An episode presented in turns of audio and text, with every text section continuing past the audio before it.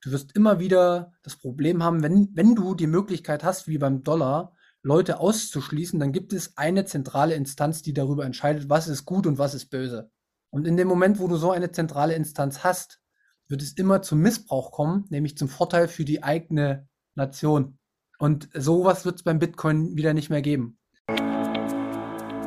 Das Entscheidende ist ja aber, dass nur durch einen mehrheitlichen Konsens erreicht werden kann, dass etwas geändert wird. Und ansonsten ist es permanent. So wie die Menschheit sich entscheidet, so wird sich's verändern. Und das ist doch genau das, was wir eigentlich wollen. Das ist doch ein grunddemokratisches Prinzip.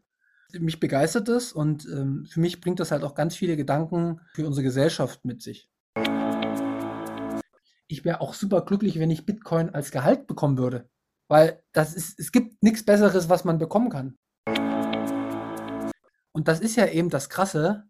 Wenn es alle auf der Welt schlecht finden, ja, dann wird es auch keinen Wert mehr haben und dann wird es auch nicht angenommen werden. Es steht nur zur Verfügung. Es, niemand muss das nutzen, ne?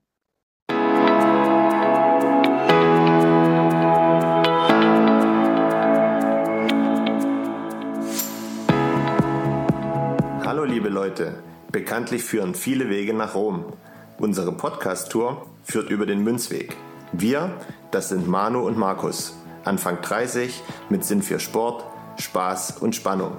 Auf dem Münzweg möchten wir gemeinsam mit euch in die Welt des Bitcoin eintauchen, denn diese Welt hat Zukunft. Einer kennt sich aus, einer nicht. Viel Spaß beim Podcast von Dummies für Dummies.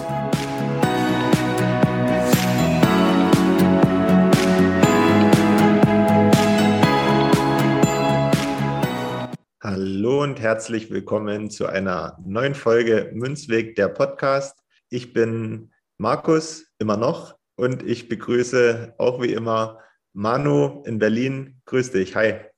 Hallo Markus. Mensch, wir haben es ja doch geschafft, noch eine Folge äh, zu hinzubekommen. Ich bin äh, sehr erfreut und ja, wie geht's dir? Mir geht's gut.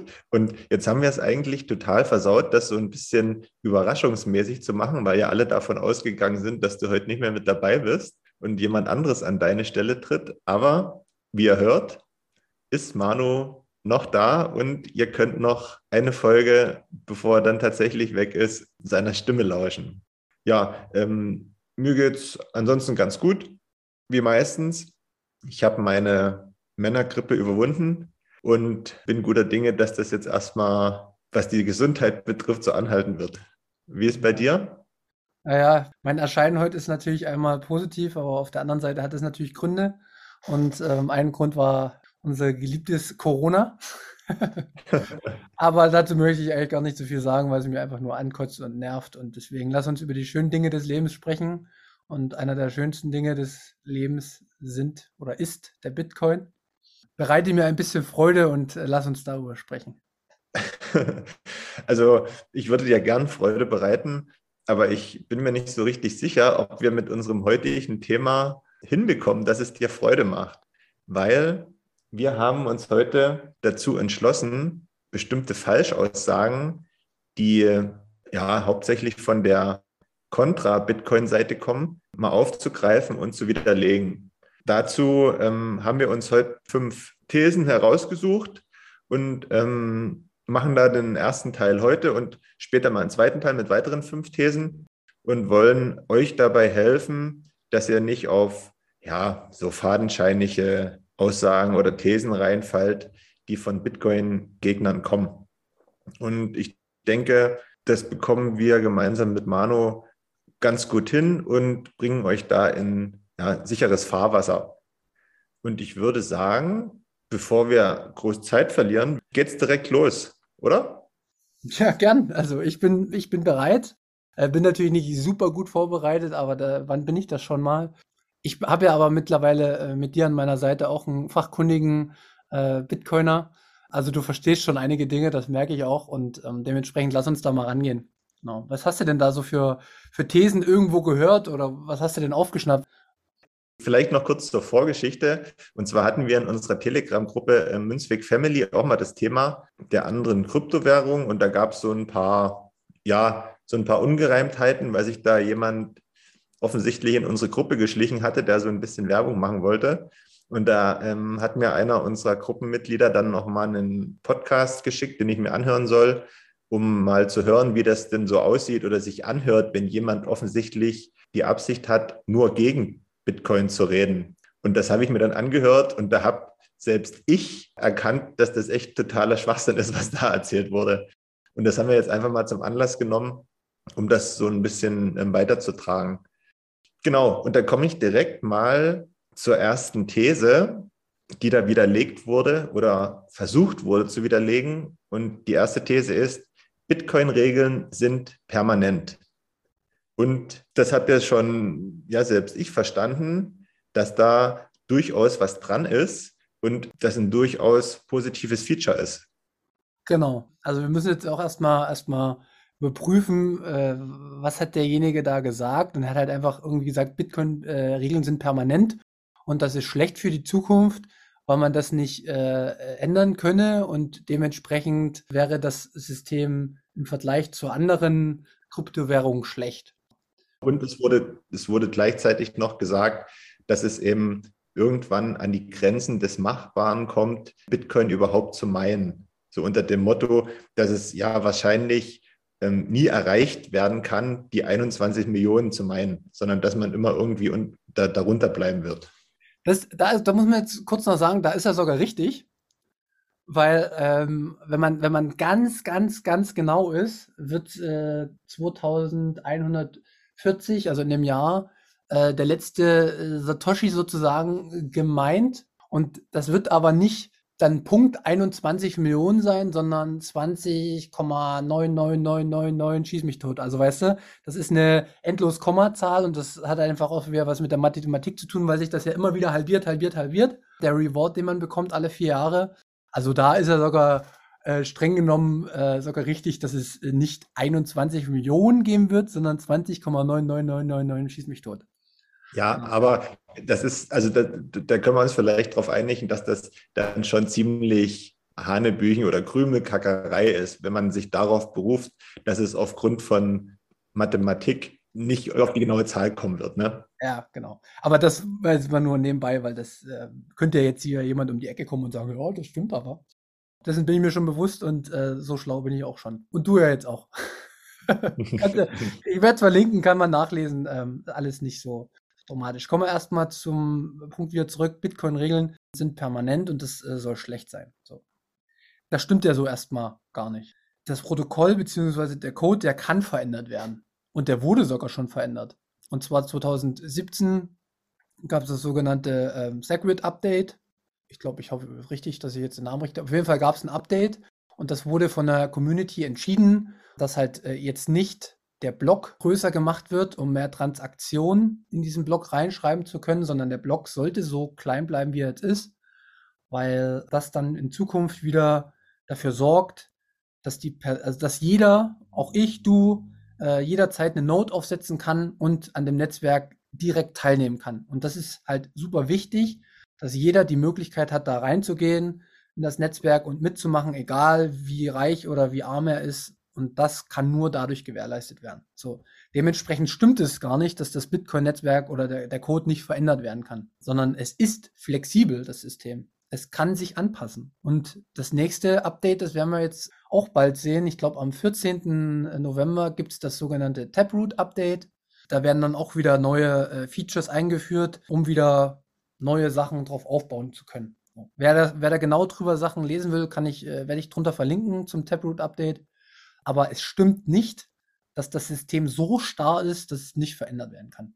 Das ist falsch. Da muss ich jetzt, da muss ich jetzt aber einhaken und sagen, mit dem, was du gerade gesagt hast, unterstützt du die Aussage des Gegners. Er hat ja gesagt, dass das Bullshit ist, dass ähm, das äh, Bitcoin-System permanent ist. Dann würdest, damit würdest du ihn ja unterstützen. Er, nee. Ich glaube, ich glaub, er, er, er hat das, also er geht ihr, ihr seht das aus unterschiedlichen Richtungen, aber das könnte man jetzt so verstehen, was du sagst, dass das so eine Art Unterstützung wäre, wer das raushören möchte. Das Problem ist, wir müssen das jetzt genau hören, wie er das genau im Wortlaut sagt, aber äh, Fakt ist eins, wenn man, wenn man das System hätte und ein System definitiv unveränderbar, unveränderbar wäre, dann wäre man ja wirklich angreifbar in Zukunft, weil man ja wirklich gar nicht weiß, was die Zukunft in 20, 30, 40, 50, 100 Jahren mit sich bringt. Und dementsprechend wäre es aus meiner Sicht natürlich äh, schlecht, wenn, der, wenn das Bitcoin-Protokoll so festgezurrt wäre, dass das unveränderlich für immer und ewig wäre, ja, dann, dann wäre es tatsächlich schlecht und dann wäre es auch negativ. Ich glaube, was der entscheidende Punkt ist an dieser Sache, an diesem Positiven, was diese Permanenz ausdrücken soll, ist, dass das System so lange Bestand hat, das aktuelle, wie eine Mehrheit sich dafür entscheidet, etwas daran zu ändern oder zu updaten. Und das Entscheidende ist ja aber, dass nur durch einen mehrheitlichen Konsens erreicht werden kann, dass etwas geändert wird. Und ansonsten ist es permanent.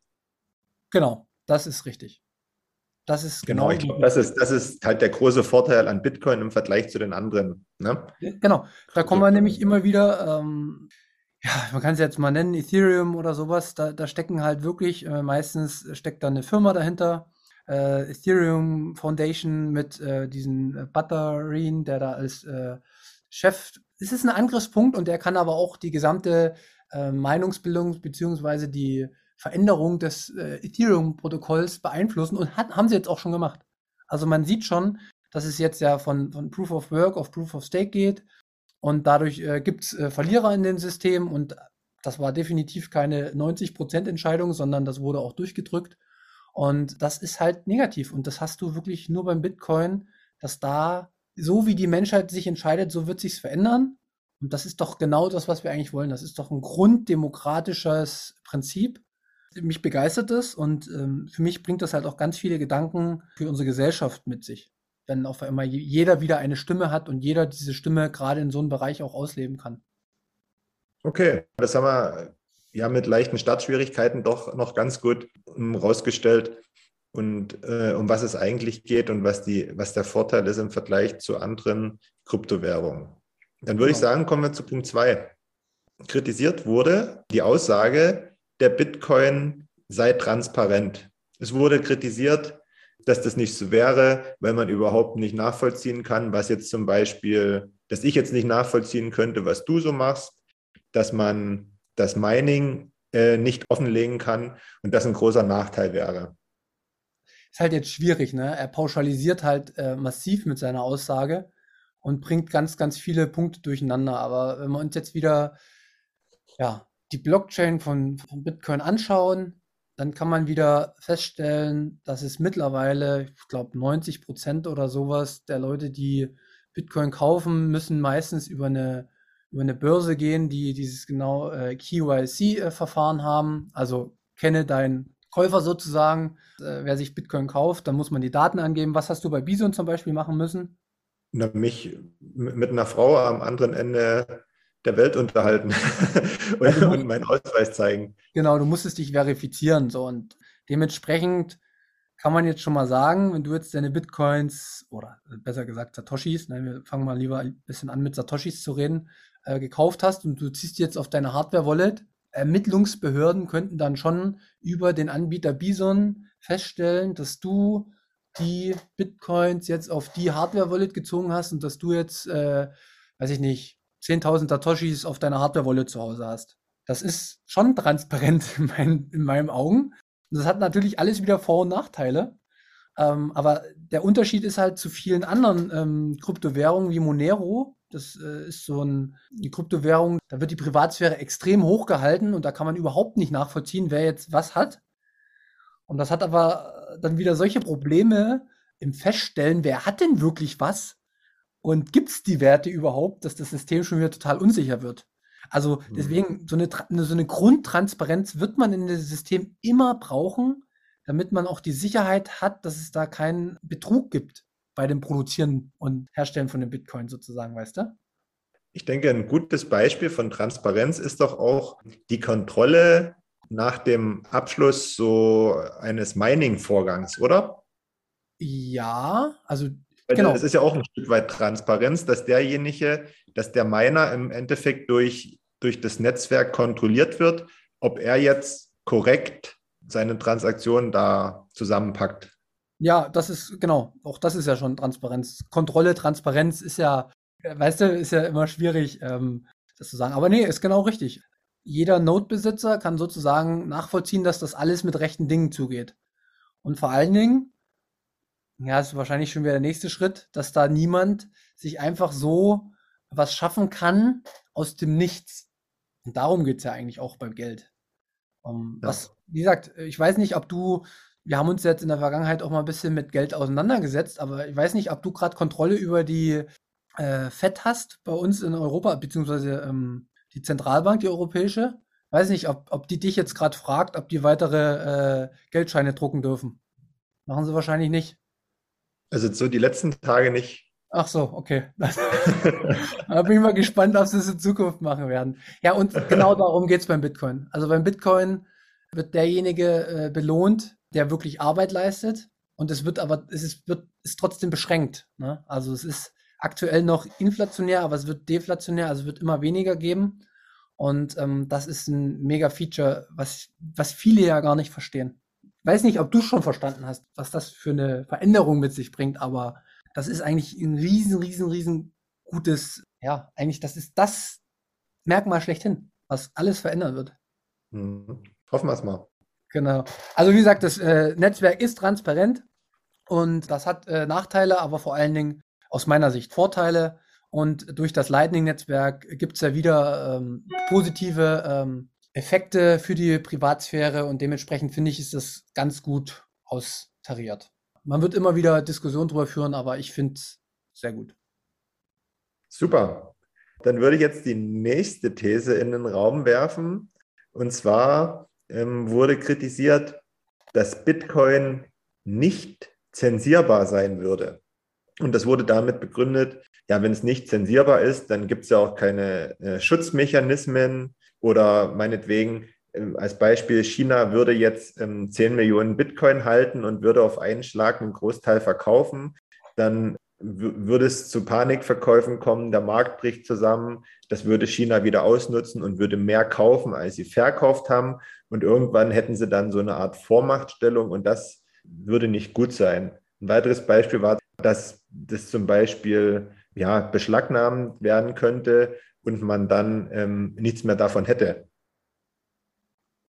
Oh, das sind, das sind ganz viele Punkte. Also gehen wir erstmal auf den ersten Punkt ein. Frage ich dich doch direkt mal, du bist doch schon relativ gut.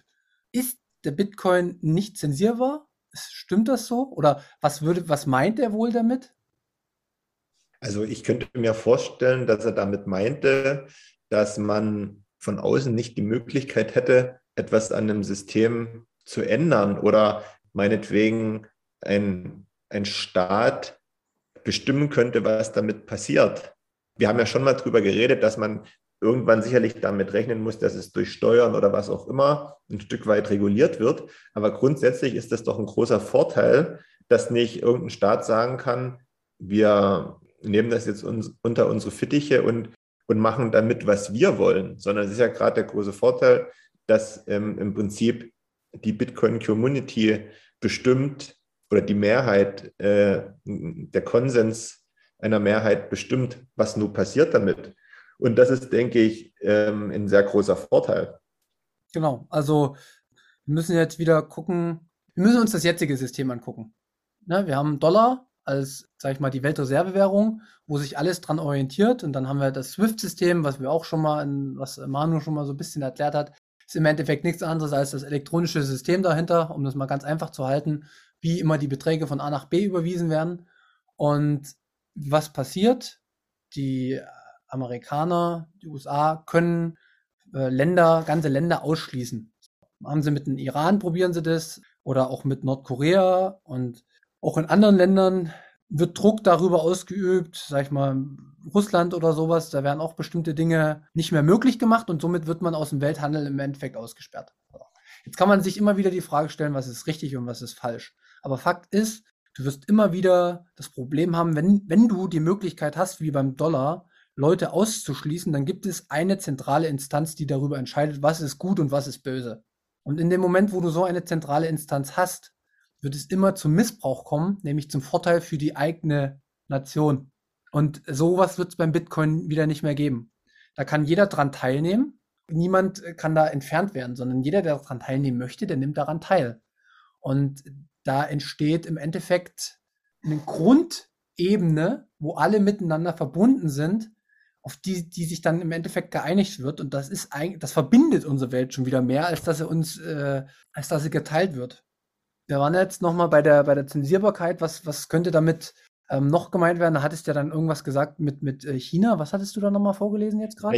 Äh, das, das war das Beispiel, dass wenn jetzt ein Land 10 Millionen Bitcoin hätte und davon, sag mal, fünf verkauft, ähm, würde der Markt zusammenbrechen oder weil es zu Panikverkäufen käme und dann würde das Land, also in dem Fall wieder China, ähm, mehr kaufen danach, als es vorher hatte und sich damit so eine Art, so eine, so eine Vormachtstellung sichern würde, die Herrschaft über das System versprechen soll. Ja. Und da, da kommen wir halt schon wieder drauf. Also es ist, es ist eigentlich, also ich würde mich ja freuen, wenn China von, von jetzt auf gleich 10 Millionen Bitcoin kauft. Weil da würde ich mal sehen wollen. Also erstens würde ich mir, stelle ich mir die Frage, wie kriegen sie das Geld ran? Gut, die müssten dann halt massiv viel Geld drucken, um das äh, überhaupt hinzukriegen. Weil ich, ich, ich bin jetzt auch, ich weiß jetzt gar nicht, 10 Millionen Bitcoin, ich weiß nicht, wie viel Billionen Euro das jetzt gerade wären. So viel Geld hätten die gar nicht.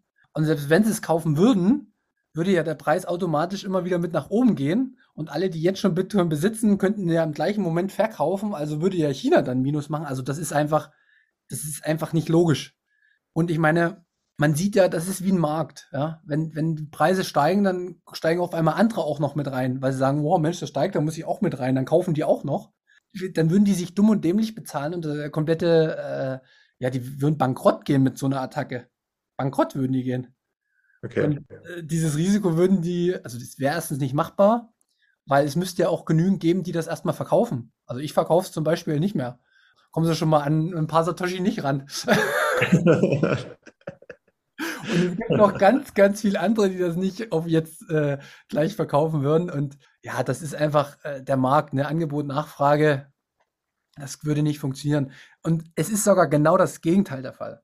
Diese Attacke, dass sich ein Staat einen möglichst großen Stack von einer Währung, Kryptowährung holt, ganz heimlich, langsam über Jahre und damit irgendwas manipulieren will, das können sie nur machen, bei anderen Kryptowährungen, die den Proof of Stake haben, weil da ist nämlich die neue Schaffung von den Token, Coins, whatever, ist immer abhängig davon, wer hat den größten Stake. Und dementsprechend ist Ethereum aus meiner Sicht, äh, das ist der größte Angriffsvektor für Ethereum, dass sich ein Staat klammheimlich über Jahre möglichst viel Ethereum holt, bis sie dann mal über 50 Prozent haben. Und dann haben die, obwohl es vielleicht noch nicht mal irgendjemand weiß, die Macht über das System und könnten schon wieder äh, Veränderungen für das System, zum Beispiel, dass es inflationär wird, dass man mehr schaffen kann als bisher und sowas, weil die würden ja dann wieder profitieren davon.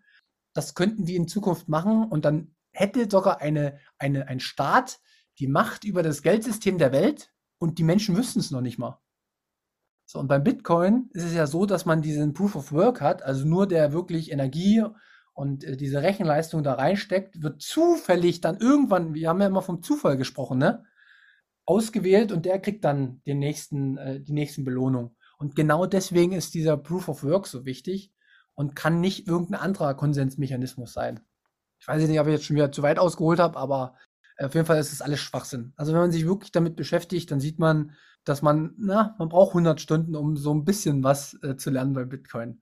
Ich weiß ja nicht, wenn du Vielleicht. sowas jetzt gehört hast, was hast du denn in dem Moment gedacht, wo der sowas erzählt hat? Eigentlich, das wusste ich auch und ich habe auch gesagt, das ist echt, also da hat man schon wirklich ja viel Fantasie reingesteckt, um sich das, ja, man muss das sagen, äh, auszudenken. Das ist einfach so und das habe ich schon erkannt. Das zum Beispiel jetzt mit, mit dem Beispiel China und so, das war mir wichtig, das nochmal zu, zu fragen, dass du das nochmal erklärst, weil das ja, das ist ein bisschen schwieriger, glaube ich, das, das zu verstehen. Ähm, was aber, glaube ich, auch nochmal wichtig ist, vielleicht kannst du das nochmal kurz sagen, das ist gerade für Neueinsteiger, ähm, glaube ich, ein wichtiger Punkt, nämlich auf diese Zensierbarkeit bezogen wurde auch noch gesagt, dass man ja die Bitcoins beschlagnahmen kann und ähm, man nichts mehr davon hat. Ja, das hatten wir ja schon mal in, äh, in unserer Folge Bitcoin-Verbot also die Bitcoins liegen auf der Blockchain. Die hat niemand für sich zu Hause. sondern das Einzige, was man hat, ist der Schlüssel als Nachweis. Und einfach gesagt sind die, ist der Schlüssel in der einfachsten Form, sind zwölf Wörter, die man sich merken muss. Die, die kann man nicht durch eine äh, irgendeine äh, Brute Force Attacke oder irgendwas rausfinden, äh, sondern die müsste man irgendwo aufgeschrieben finden. Aber was passiert denn, wenn ich mir einfach die zwölf Wörter merke? Wie will jemand an meine oder an meinen Schlüssel rankommen, wenn ich den in meinem Kopf habe und ich verrate den nicht? Selbst wenn, der, äh, selbst wenn jetzt der Staat kommt und sagt, okay, Manuel, du machst ja ganz schön krumme Dinger, ab ins Gefängnis mit dir, dann können sie mich verurteilen, zehn Jahre. Und nach zehn Jahren komme ich raus und habe immer noch meine Bitcoin, weil ich habe den Schlüssel in meinem Kopf. Das ist ja das Sensationelle eigentlich an dem System, dass man auf einmal seine Werte anhand seiner Gedanken festhalten kann. Also du bist der Herr über die Bitcoin aufgrund deiner Gedanken. Und das ist was Neues. Das gab es bisher noch nicht.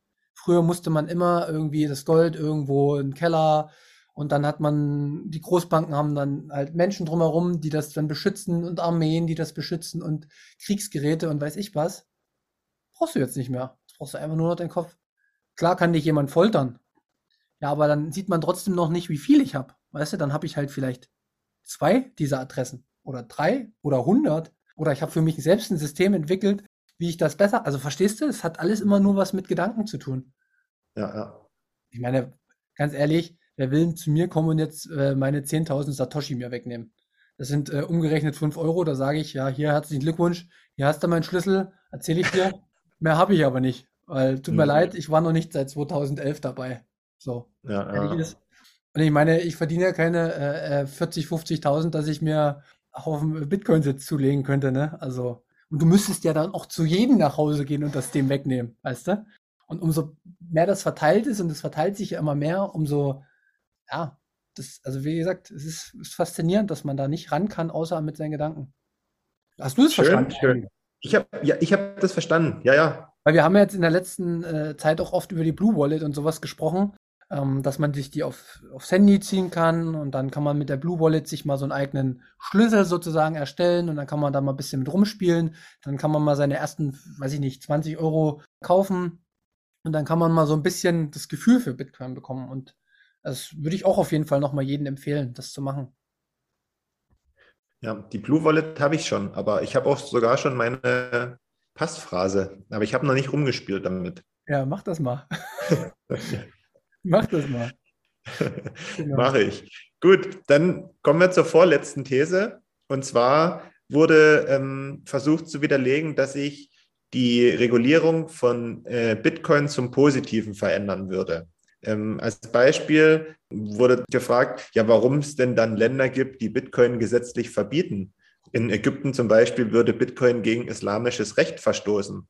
Und wenn das zum Beispiel ja in die OPEC-Staaten auch machen würden, ja, da käme es irgendwann zu Problemen mit der, ja, mit der Öllieferung oder mit dem, mit dem Kauf von Öl, wobei es da, glaube ich, jetzt schon Probleme gibt.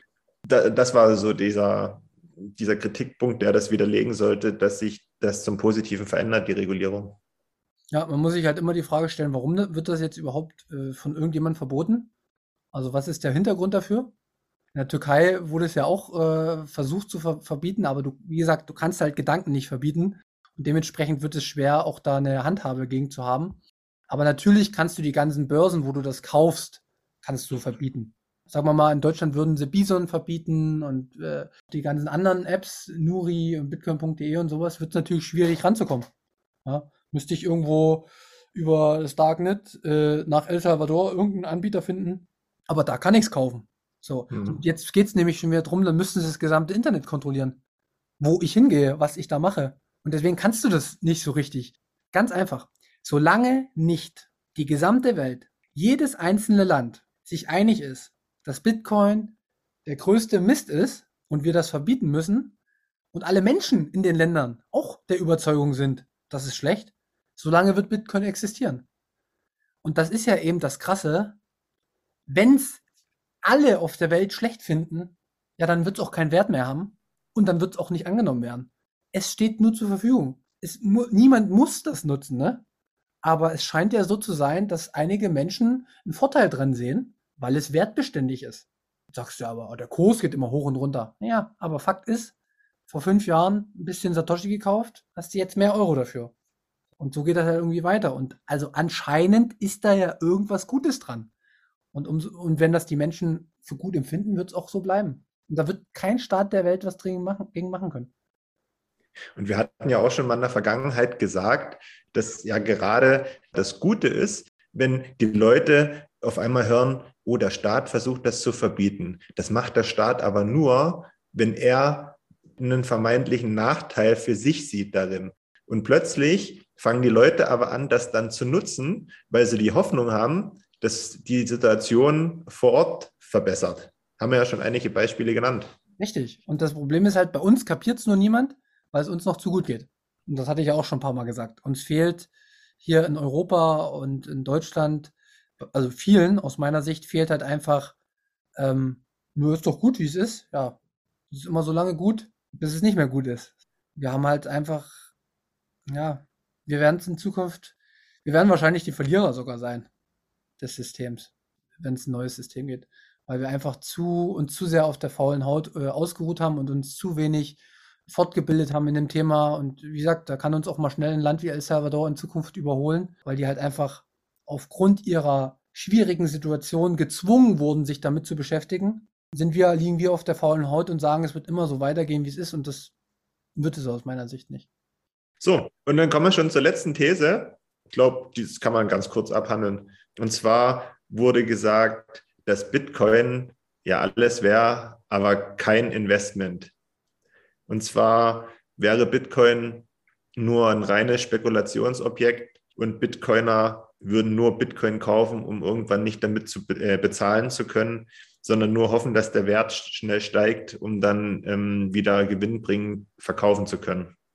Fange ich mal an bei dir. Was ist ein Bitcoin für dich?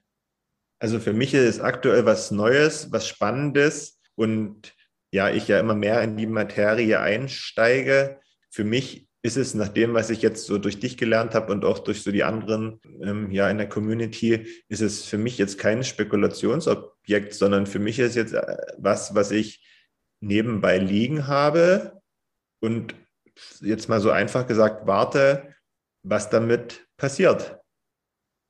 Sehr gut. Äh, es ist ja wie, wie überall, am Anfang ist es ein Spekulationsobjekt. Will ich ja gar nichts dagegen sagen. Also ich, ich glaube, viele äh, Bitcoiner sind in, in die Sphäre reingekommen, weil sie darauf spekuliert haben, dass der Preis steigt und die dadurch Gewinne machen. Und das ist für viele der Einstiegspunkt und das ist auch vollkommen okay, weil das ist das Anreizsystem, was auch dahinter steckt. Aber dann beschäftigt man sich halt damit, weil wenn man einmal so ein, so ein Asset hat oder Bitcoin hat und das geht nach oben, muss man sich damit beschäftigen, wie es bei mir halt auch war, und herausfinden, ja Mensch, was ist denn wirklich dahinter? Soll ich das jetzt wieder verkaufen? Vielleicht ist es ja total dämlich, wenn ich das jetzt wieder verkaufe.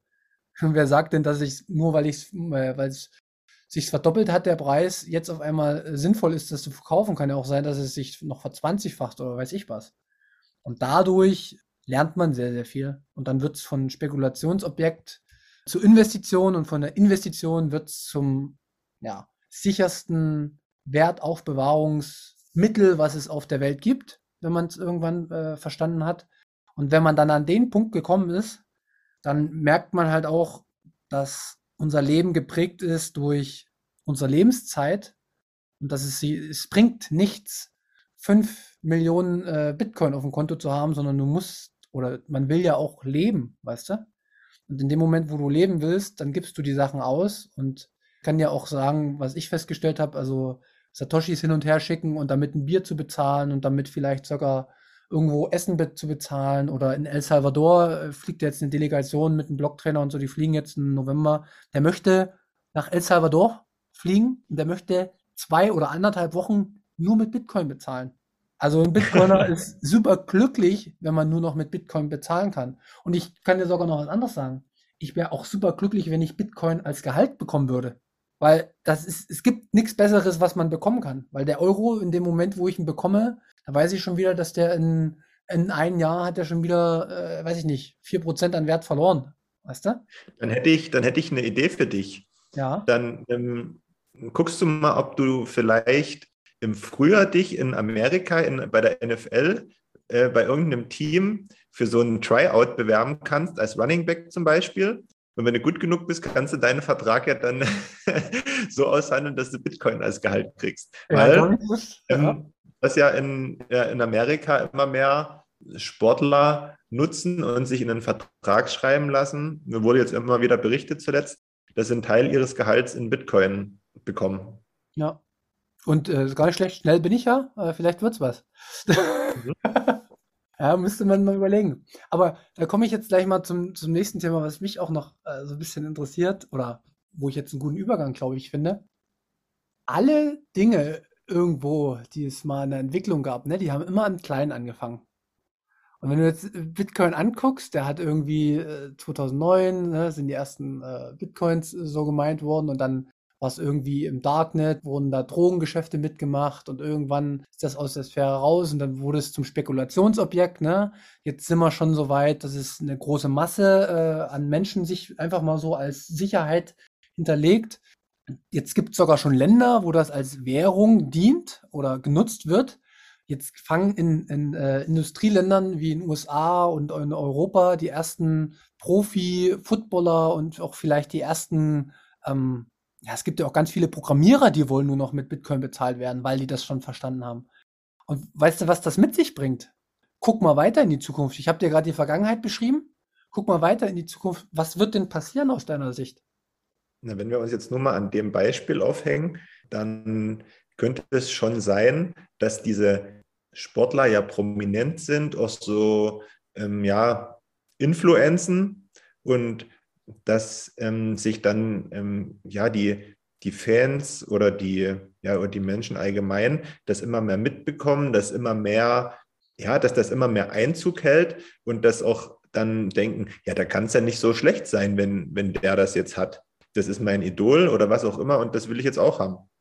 Genau, das ist der erste Punkt, der, der passiert auf jeden Fall. Aber man sieht halt, dass die Leute, die gefragt sind, also die sich ihre Arbeitgeber selbst aussuchen können, weil sie so viel Skills in ihrem Bereich haben, Football, Programmieren, whatever, die sagen doch meistens den ganzen Firmen, pass mal auf, ich komme zu dir, aber nur, wenn ich mit dem und dem bezahlt werde. Ja, und umso mehr der schlauen Köpfe oder guten Sportler oder whatever, halt die Leute, die gut sind in ihren Gebieten, das von ihren Arbeitgeber verlangen, baut das ja auch einen Druck auf für die Arbeitgeber. Ja, weil die sind unter Zugzwang, weil sie den, den guten, ja, die gute Arbeitskraft, nenne ich es mal, haben wollen und sich dann gezwungen fühlen, oh, jetzt muss ich was machen. Dann muss ich Bitcoin kaufen. Ja. So, ja, und jetzt, das meine ich damit, das ist überhaupt nicht mal weit. Also für mich ist das schon total klar in der Zukunft zu sehen, dass das genau so ablaufen wird. Da gibt es immer Regularien, die gemacht werden und dann wird vielleicht das noch kommen und das ist vielleicht auch gar nicht so schlecht, damit die ganzen ähm, Trader und so auch mal ein bisschen ausgebremst werden mit ihren ganzen Futures und weiß ich was. Aber grundsätzlich, was in der Gesellschaft passieren wird, stell dir doch mal vor, die besten Programmierer auf der Welt, die dann, weiß ich nicht, bei Google, Amazon oder weiß ich wo richtig viele Millionen normalerweise verdienen, die sagen, ich möchte jetzt nur noch Bitcoin haben. Dann wird auf einmal Google und Apple und weiß ich was, die werden alle anfangen müssen, Bitcoin zu kaufen. So. Und wenn die das machen, geht das dann irgendwann ganz weit runter. Also weißt du, das, das wird dann immer mehr in die Masse äh, verteilt. Und wir sind ja jetzt schon so weit, dass selbst Politiker in den USA wollen nur noch mit äh, Bitcoin bezahlt werden. Hast du dir darüber schon mal Gedanken gemacht? Nee, aber wenn du das, wenn du das jetzt so sagst, ist das schlüssig und das kann, ja, das kann wirklich schnell gehen dann, weil du musst ja bloß mal überlegen, du hast das Beispiel Apple gesagt. Apple bezahlt seine Angestellten und vielleicht sei es auch nur die Top-Angestellten in Bitcoin und der Konsument bekommt das mit und hat aber gleichzeitig, weil Apple erkennt, ah, ich kann ja nicht nur bezahlen, sondern ich will auch Bitcoin für meine Produkte bekommen, kann man Apple-Produkte mit Bitcoin bezahlen. Und ähm, ja, die, die haben ja nicht so wenig auf dem Markt und auch nicht so wenige Kunden.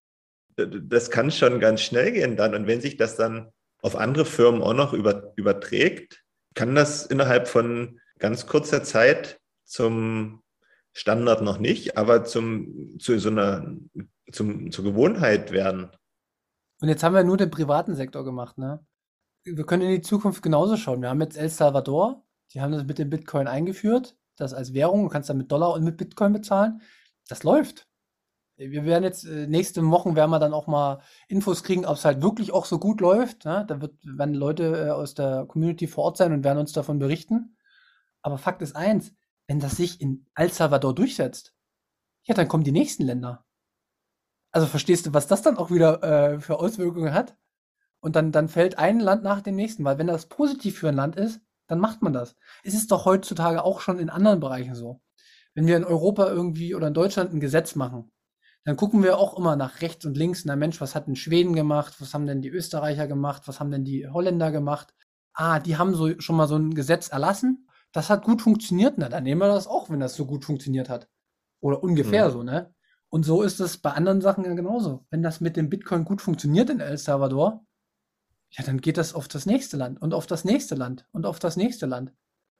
Okay, da muss man natürlich ähm, schon noch sagen, dass Deutschland jetzt vielleicht nicht unbedingt sagt, oh, in El Salvador läuft das Bombe, das machen wir jetzt auch, sondern es ist dann wahrscheinlich ein Prozess. Dann kommt vielleicht das nächste Südamerik oder mittelamerikanische Land dazu, dann kommt ein südamerikanisches dazu. Das Land wird wahrscheinlich immer größer und einflussreicher und irgendwann schwappt das dann nach, ja, nach Nordamerika oder nach Europa rüber. Aber es ist, ja genau, das Problem ist, den letzten beißen die Hunde. Das versteht halt niemand.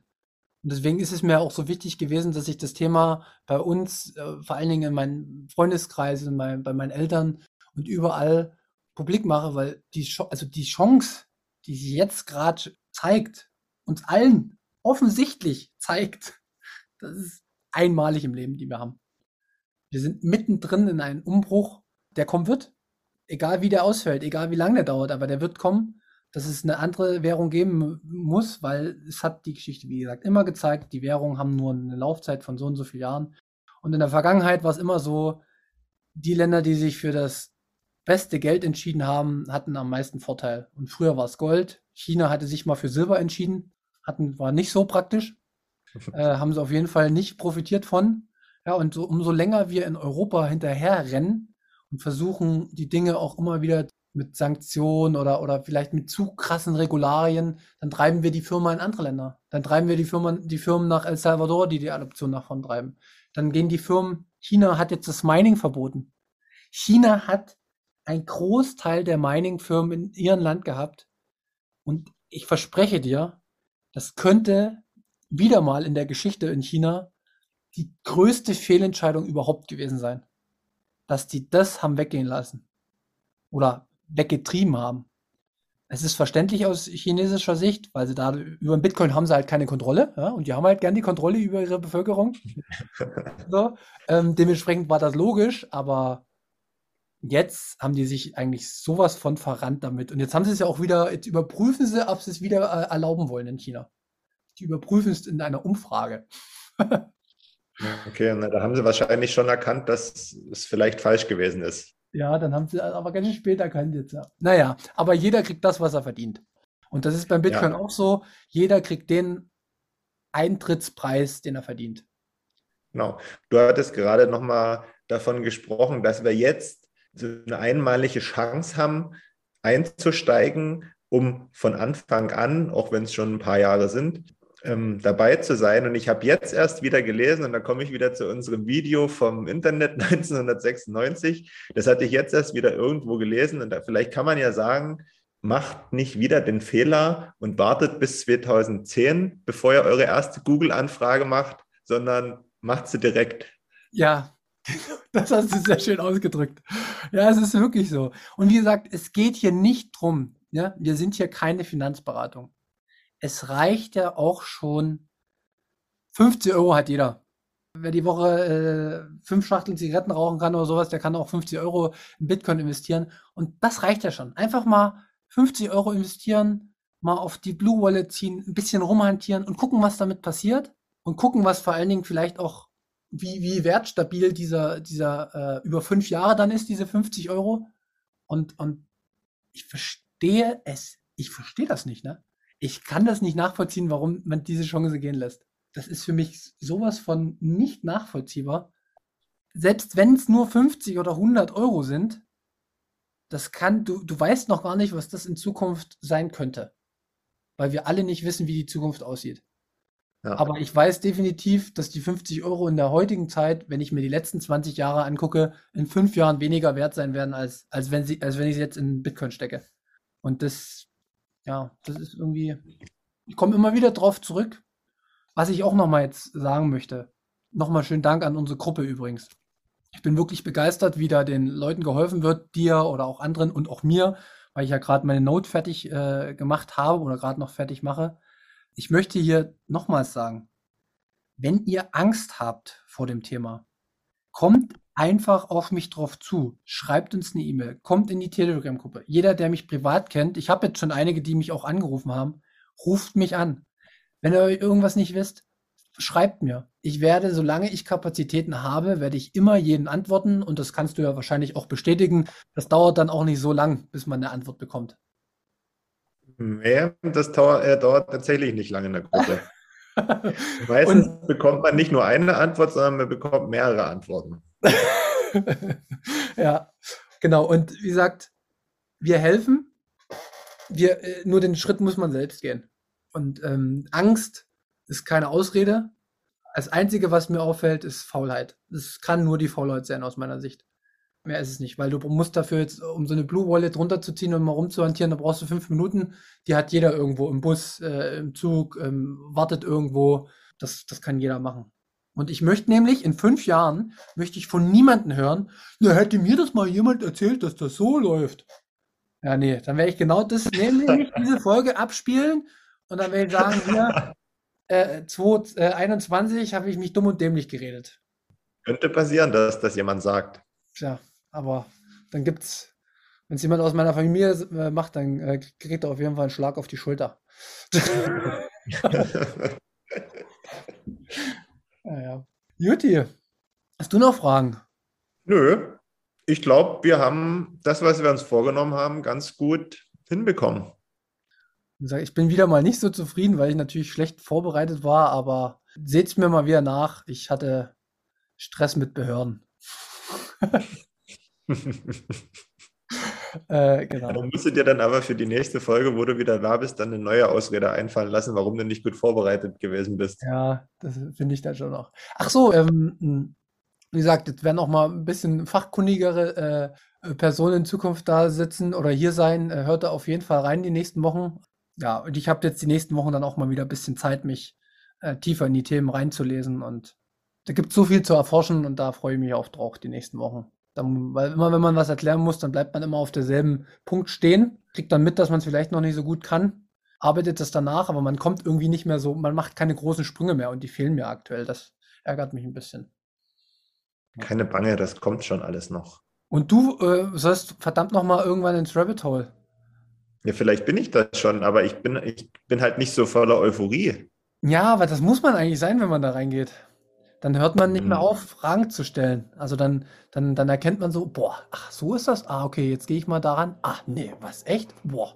Und dann kommen immer wieder neue Themen. Und du bist wie in so einem Wahn und willst wissen, warum das jetzt so ist und prüfst alles nach und sowas. So ist das bei ganz, ganz vielen. Was ist denn jetzt los? Ja, bei mir kommt ja gerade so ein äh, Fahrzeug vorbei. Okay. Aber wir haben auch noch ja. das Fahrzeug. nee, wie gesagt, vielleicht bin ich ja schon drin, aber ich sag's noch nicht oder ich habe keine Lust auf Wahn oder was auch immer. Und vielleicht hebe ich, wenn ich noch nicht drin bin, hebe ich mir diesen Moment und das Aha-Erlebnis vielleicht auf, dass du das hier live sehen kannst. Dann, wer sagt zuerst Tschüss? Mach du heute mal. Gut, dann bis zum nächsten Mal. Tschüss. Ja, genau. Äh, vielen Dank wieder, dass ihr eingeschaltet habt. Uns macht das eine große Freude immer noch geht wieder auf unsere Kanäle, abonniert uns, kommentiert uns, gebt uns ein Feedback. Äh, ist wirklich alles wichtig. Ich kann es nicht oft genug wiederholen. Ansonsten wünsche ich euch eine schöne, schöne nächste Woche mit Markus. Wir haben spannende Gäste. Wenn ihr noch vielleicht mal irgendwie ein Thema abgehandelt haben wollt, dann könnt ihr uns das auch gerne nochmal irgendwo unter die Videos schreiben oder kommt in die Gruppe oder wo auch immer, weil dann würden wir uns Stück für Stück jetzt auch an, an euch orientieren und uns ein bisschen die Themen daher nehmen. Genau, in diesem Sinne, macht's gut, habt eine schöne Woche und bis bald. Liebe Grüße.